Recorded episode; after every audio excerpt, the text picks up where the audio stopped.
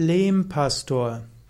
Lehmpastor oder auch Lehmpfarrer ist ein populärer Name für Erdmann Leopold Stephanus Emanuel Felker, auch manchmal eben als Lehmpfarrer bezeichnet. Emanuel Felker, wie es kurz heißt, war ein Verfechter der Naturheilkunde. Er lebte 1856 bis 1926. Er entwickelte vor allem die nach ihm benannte Felke-Kur. Er wandte auch die Iris-Diagnostik an, die Iridologie und er war auch einer der Väter der Komplexhomöopathie.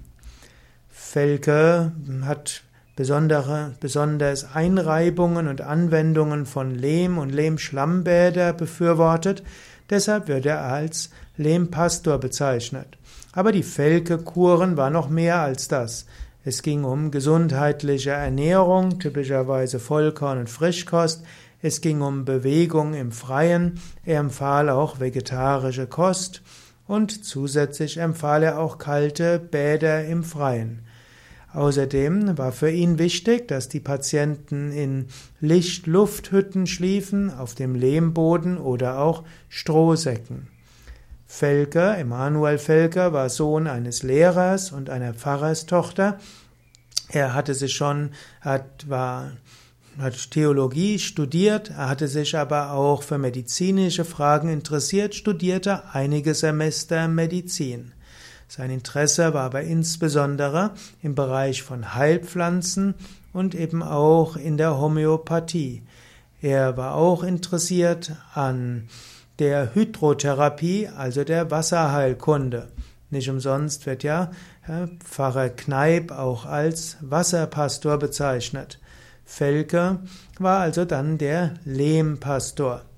Er lebte in verschiedenen Orten und er entwickelte die Felke-Kur und 1912 hatte er dann sein Pfarramt aufgegeben und Vorher hat er seine medizinischen Behandlungen kostenlos durchgeführt. 1915 wechselte Felke nach Sobernheim und baute dort den großen Kurbetrieb auf. Er ging zwar auch weiter nach Repelen, aber Moment, er war, ging nach Repelen, aber er war eben auch in Sobernheim.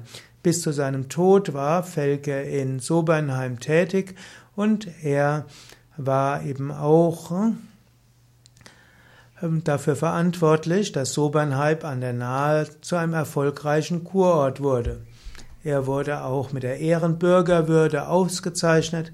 Er starb 1926 in Sobernheim und es gibt einige äh, ja, Gedenkstätten von, für Felke.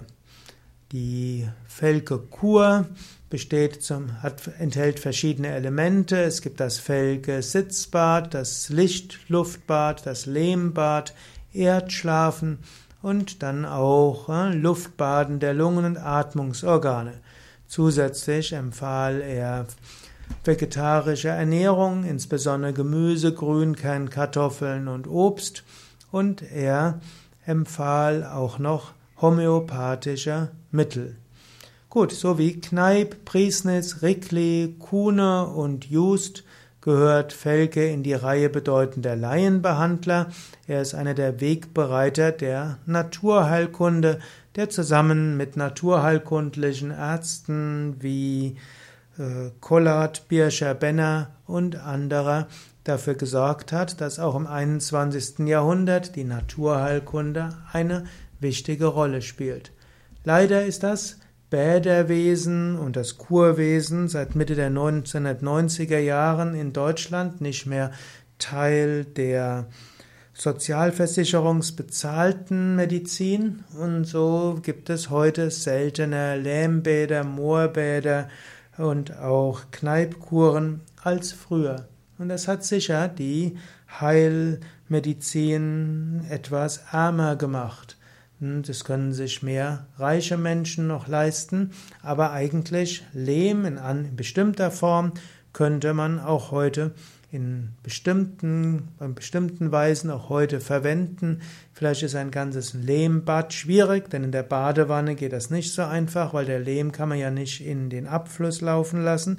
Aber mindestens Lehmumschläge, Lehmwickel und Lehmbreiwickel sind etwas, was man heute verwenden kann. Heilerde und Heillehm gibt es in der Apotheke günstig zu bekommen. Auch Reformhäuser und manche Naturkostläden haben günstig Lehm und manchmal, wenn man weiß, dass es bestimmte Lehmgruben gibt, die auch hygienisch sind, könnte man den Lehm sogar dort nehmen. Ich empfehle allerdings, um sicherzustellen, dass es ein unbedenklicher Lehm ist, den Lehm eher aus der Apotheke oder einem Fachgeschäft zu beziehen.